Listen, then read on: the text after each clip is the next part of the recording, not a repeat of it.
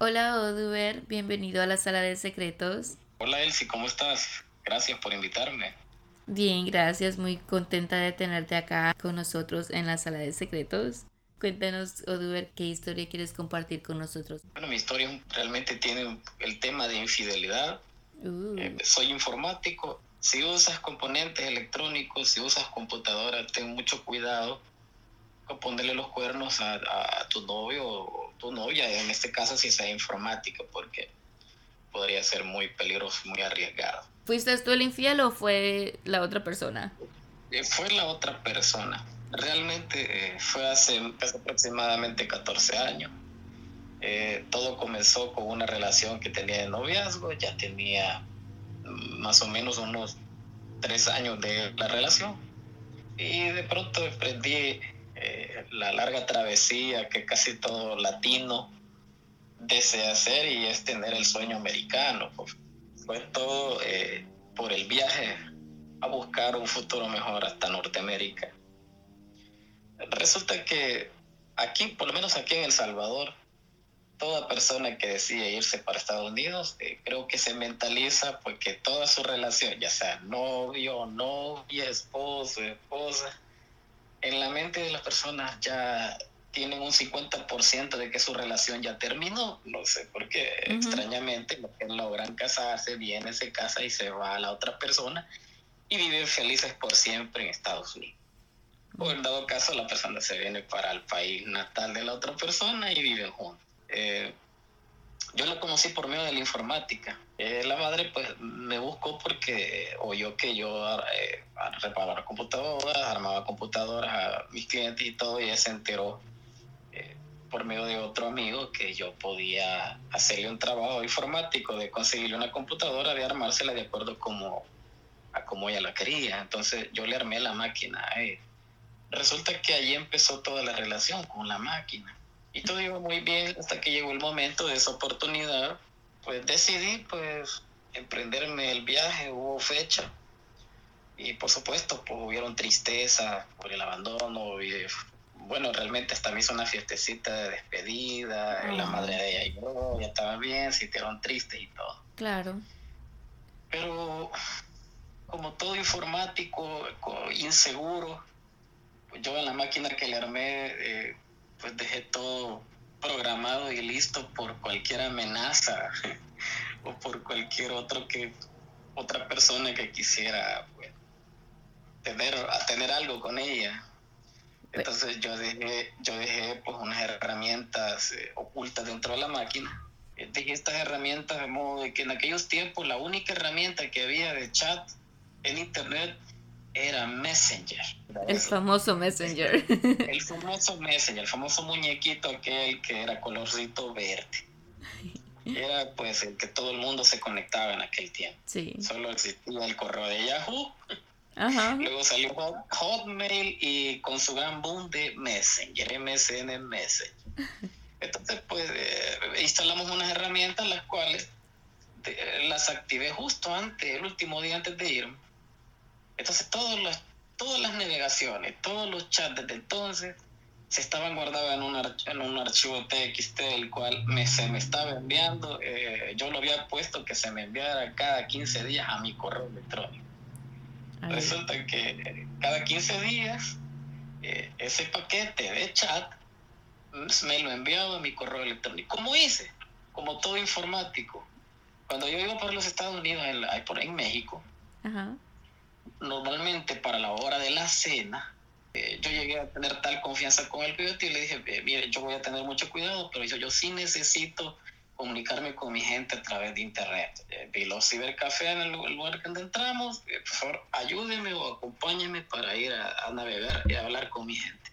Y él pues muy tranquilo me dijo, sí, puedes ir. Entonces él dijo, puedo hacerlo todas las noches desde la ciudad donde estemos, yo me rebusco por buscar el, ciber- el cibercafé. Y me dijo, sí, los cibercafés eran el boom de ese entonces. Entonces, en México estaba más propagado que acá.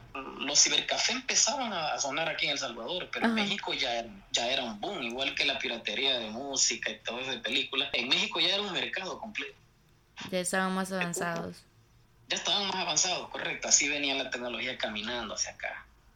Entonces, eh, cada noche yo chateaba con ella, yo chateaba con, la, con mis amigos y, y pues con los que pudiesen estar conectados de mi familia, yo chateaba con ellos. Pero principalmente yo iba rápidamente a meterme a mi correo electrónico para ver el listado de chat que con quién estaba chateando. yo estaba más preocupado que por el correo que por mi madre que se estaba muriendo que saber cómo me había ido en el viaje. Ay, Dios mío, lo que eras. me preocupaba mucho el tema. Bueno. Eh, lo, difícil fue que ese, el último día, llegando a la frontera de Reynosa, que es la frontera por donde entré, ese día fue la última vez que yo me conecté. Y precisamente ese día yo vi el correo. Y ya había algo que incluso yo ya conocía. Y yo sabía que la persona estaba tratando, ya la pretendía antes. Entonces, y vimos que vi que empezó a decirle, mira, no te sientas triste y la invitó a salir un par de veces. Chateaban mucho, él se aprovechó de la situación. Ajá. Y claro, ella empezó a ceder, salieron varias veces. Como consolándola. correcto, era el consuelo, quedó de consuelo. Sí. Entonces, eh, bueno, yo ya, ya no crucé ni siquiera el río tranquilo, o sea, yo a mitad quizás del río le quería decir al cuate, no, espérate, préstame la balsa, me voy a regresar. Ay, no, qué tristeza. Sí, entonces, eh, bueno, eh, pensé en eso, bueno, adelantando, yo llegué hasta McAllen, Texas. Pues en esa ciudad, lastimosamente, en una mansión donde estábamos todos, pues los coyotes empezaron a beber, hicieron un gran desorden y los vecinos llamaron a la policía. Ay, Dios. a buena madrugada llegó la policía y sorpresa, sorpresa, que inmigrante. No, qué tristeza. Sí, entonces, bueno, caímos todos redonditos. Exactamente, los teléfonos de la cárcel, de migración, de retención de, de, no es realmente llamarle cárcel, es un centro de detención por inmigrantes. Ajá. Eh, estaban los teléfonos los cuales eh, teníamos que marcar la salida de la cárcel, la salida del Estado, la salida, eran más o menos unos 15 dígitos esperando unos segundos a que conectara cada uno, cada enlace, hasta llegar al número de destino que era el Salvador. Pues resulta que nosotros solo podíamos hablar los que teníamos tarjeta, eran como prepagos. Entonces, esa la mayoría hablaba, y si le sobraban 25 centavos, a mí me decía, solamente conseguiste una tarjeta de 25 centavos que le haya sobrado la tarjeta y con eso vas a hablar. Pero ¿cómo? Marcábamos el número y solo hablábamos que un minuto, no teníamos que pasar un minuto, teníamos que hablar exactamente 59 segundos. Hacíamos la marcación y cuando terminábamos, hola, ¿qué tal mamá? Sí, aquí estoy. Hola, mi amor aquí estoy. Y cuando veo el reloj, viendo el reloj, viendo el cronómetro, justo antes de que llegue el minuto, no está colgado. Entonces no cobraba, el, no cobraba el minuto y en los 25 centavos permanecían ahí. Volvíamos a hacer la oh. llamada, volvíamos a hacer el enlace, volvíamos a marcar la extensión, volvíamos a hacer la salida. Y así estuvimos hablando por, por 59 segundos todo un buen rato. Pues, Muy inteligentes que eran. Yo realmente eh, hablaba con mi madre y mi madre me decía, mira, yo sé que es duro, pero creo que la persona que aquí que veaste, pues hay muchos chambres y yo ya, yo sí, mamá, yo ya sé. Sí, ya, ya tenía toda la evidencia contigo. Pero eh, logré controlarme, pero porque ya tenía la evidencia. Creo que es peor cuando uno se da la sorpresa. Sí. No le voy a pasar como a don Pedro. Pedro era un señor de más o menos unos, unos 50 años, ahí estaba don Pedro, muy alto, creo que medía, medía los dos metros. Cuando uno va a ser deportado, a uno le dicen un día anterior, eh, joven, eh, fulano tal, sí, usted se va el día de mañana. Entonces él preparan incluso hasta una fiesta. Los amigos que he logrado ir compran de las cosas que hay en las máquinas y esa es una pequeña celebración esa noche para despedirlo. Pero oh, le regalan una llamada para que le llamen al familiar para que por lo menos alguien lo esté esperando allá en el aeropuerto, allá en la parte final donde no están con las maletas, ni está la gente bienvenida, sino que allá donde sale uno sin cinta, sin cinturón, todo ah.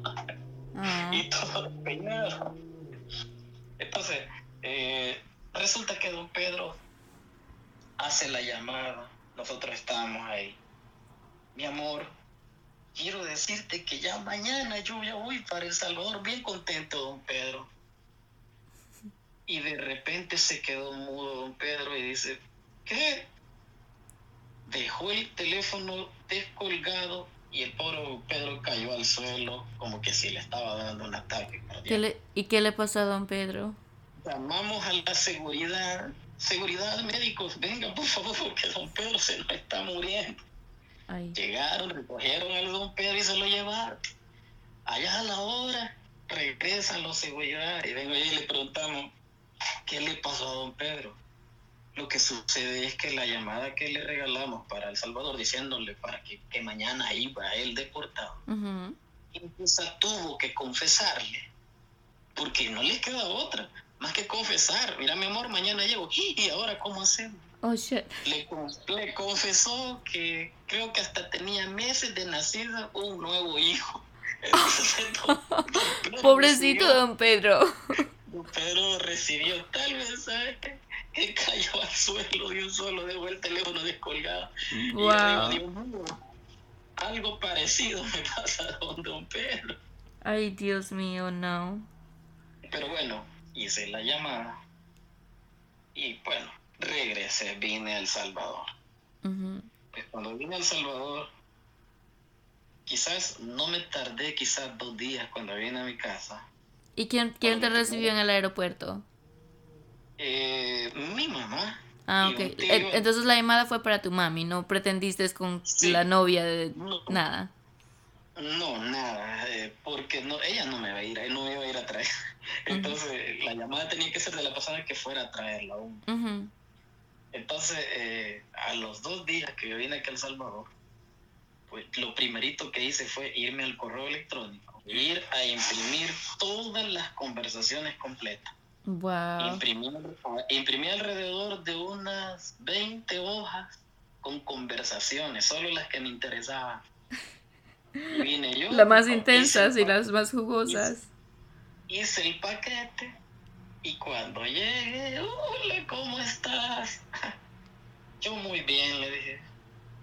Pero aquí te traigo un pequeño regalo. ¿Y qué es esto? No, aquí te lo dejo. Si quieres por empezarlo a leer. Ay, no. Y en ello y empieza a leer y empezó a llorar. Entonces ahora, ¿qué explicación me vas a dar? ¿Qué vas a hacer ahora con todo esto? ¿Y qué te dijo? se quedó callada y solo empezó a llorar. No quiso decirme nada. Y yo le digo, bueno, ahí te lo dejo. Ahí quedamos todo. Pues creo que ya no hay nada que hablar. Eh, ahí queda. Pero eh, quizás fue tanta la angustia que, que, sentí pues de regresar y ver que la persona había sido uno pues infiel. Le dije, pues, modo y que quedaba, pues, por una parte queda aquella experiencia de que cuando las personas se van, eh, dejan muchas cosas acá. Sí. Dejan Toda su vida. Sí, dejan su vida, dejan todo eso, pero la idea es, si vas a ser infiel a alguien, no, te, no le seas infiel a un informático, porque rápido te va a descubrir. ¿Cuánto tiempo salieron de novios antes de que eso pasara? Dios mío, fueron tres años. Oh, tres años. Fueron tres años, sí, fueron tres años. Y a los tres años entonces fue que emigraste para los Estados Unidos. Cuando regresaste a El Salvador, en ese tiempo ella todavía estaba hablando con el otro chico. Ella sí iba hablando con el otro chico, sí. ¿Y tú todavía leías las conversaciones? Eh, luego creo que cambió la máquina porque creo que se dio cuenta pues que obvio sí que sí eh, cambió disco duro cambió todo porque se dio cuenta pues claro que, yo había dejado algo que algo para un algo para espiarla entonces ella eso fue lo que hizo ella cambiar de máquina. Pues resulta que después de esos días ese amor no se había acabado. Claro obvio. exacto, entonces ella pues me dijo, eh, y así lo quiere, pues que termine, yo por mí, yo te pido perdón, yo obviamente no quise perder el momento, siguió esa relación con esa persona. Pero luego llegó un momento cual yo le, fue, al revés, en vez de ahora reclamarle, fui yo quien le fui a rogar. Así es el amor de feo, así es el amor de extraño, o así son los amores extraños, así son los sentimientos raros. Bueno. Resulta que yo en toda mi vida jamás había, había llorado por una persona, así, de los que chilla, no me deje. esa persona fue, fue esa persona con la cual lloré. Oh. Decía, no, pues, regresemos y ya esto ya te... Volvamos a iniciar. No, ya no es lo mismo. Ella te decía a ti. Sí, ya no es lo mismo, pero por favor. Incluso llegué hasta decirle, ¿por qué no somos incluso hasta amigos, con besos, con derechos? oh, estás muy enamorada de ella. Estaba demasiado enamorada de... Y ella me dijo, pero por favor, no me dejes, no me dejes. Y ella lo aceptó. ¿Aceptó ser amigos con derecho? Mm, así empezó todo, pero luego en el transcurrir de unos dos, tres meses, la relación volvió a ser como normal, como lo había sido antes de que yo me fuera. Ah, ok. Pero había algo, había algo todavía, algo que quedó ahí, que o sea, no estaba bien, eh, había algo que ya no era normal.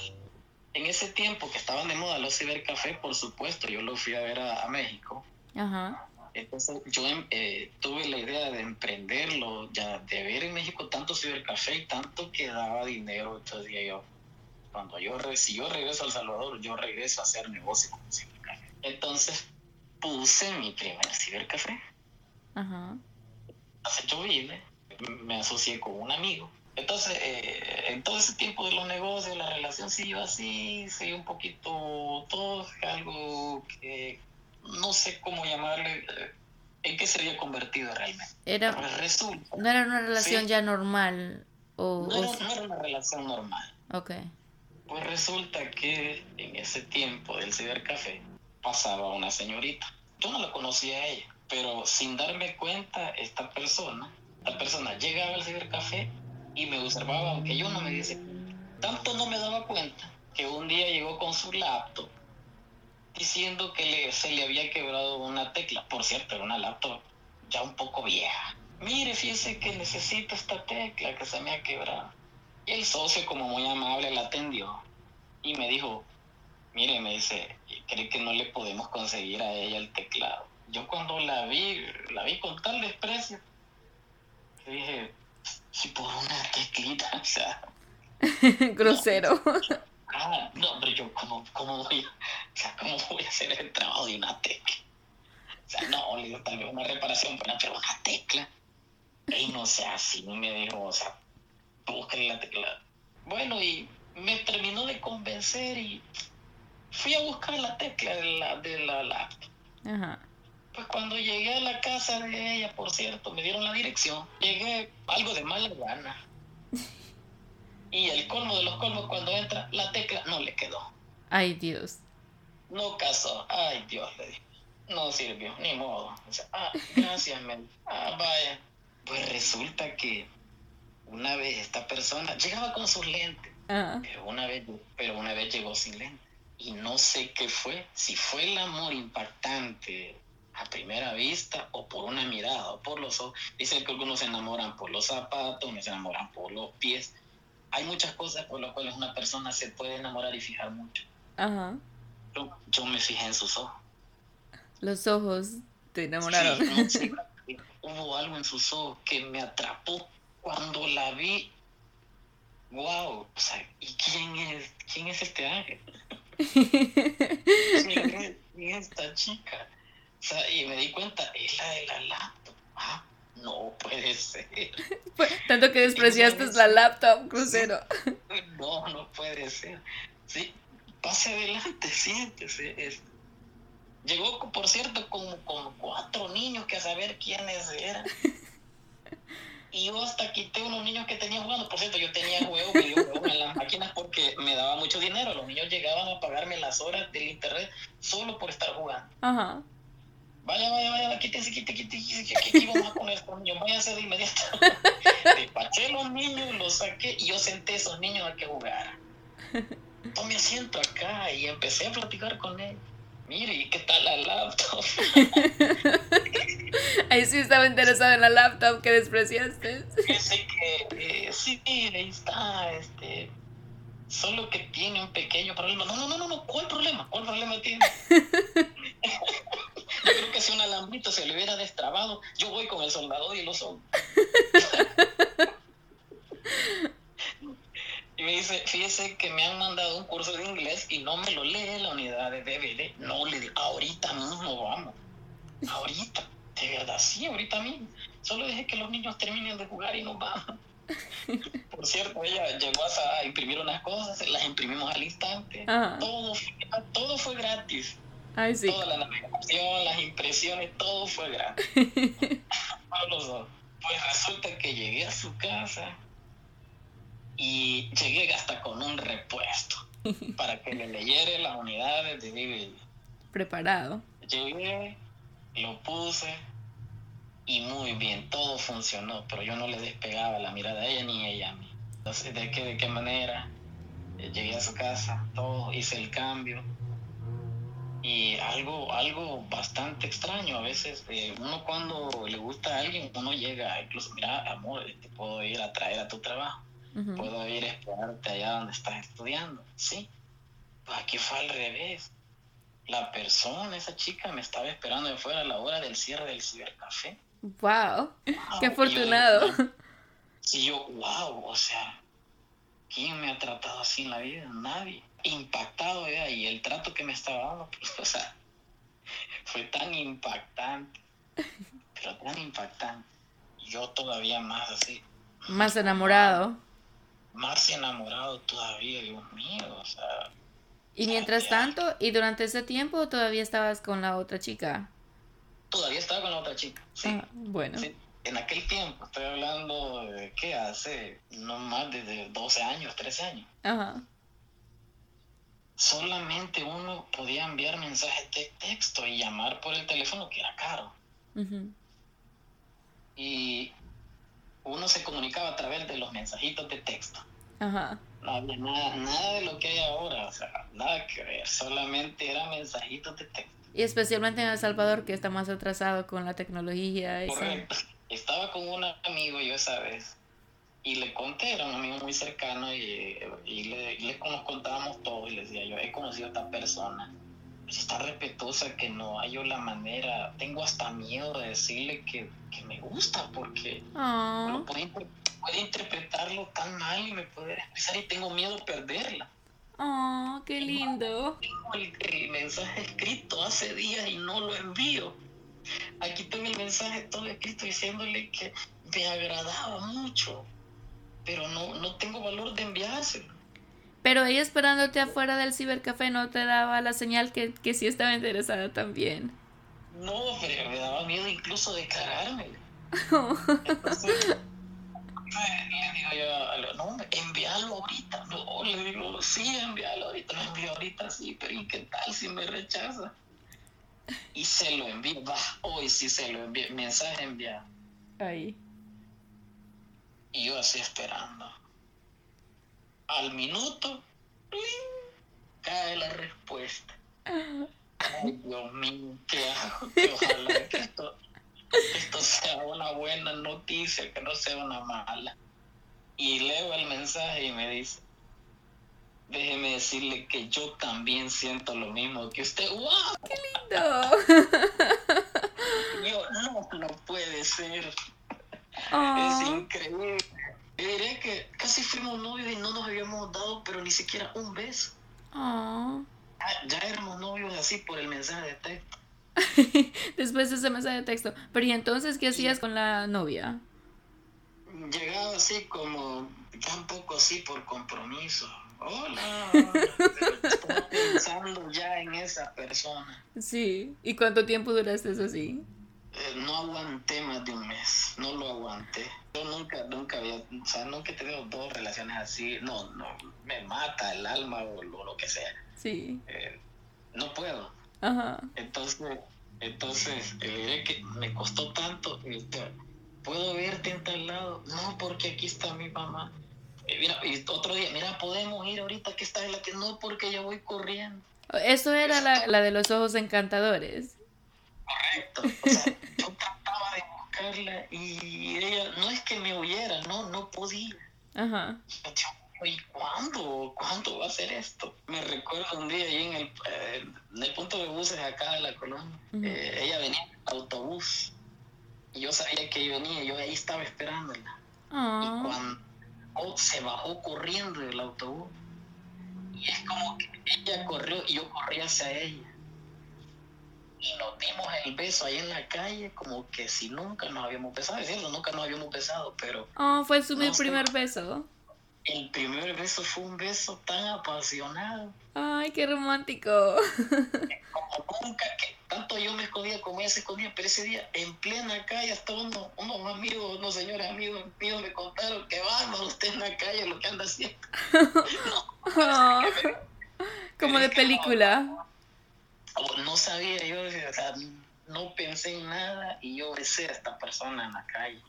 Oh. Y entonces. Por ahí llegué ese día, llegué a casa de mi ex y le dije, y la reuní a él, ella sentada con la mamá, porque la mamá me empresaba mucho. Quiero decirles que esta relación llega hasta este día. Vaya. este día aquí no pasa.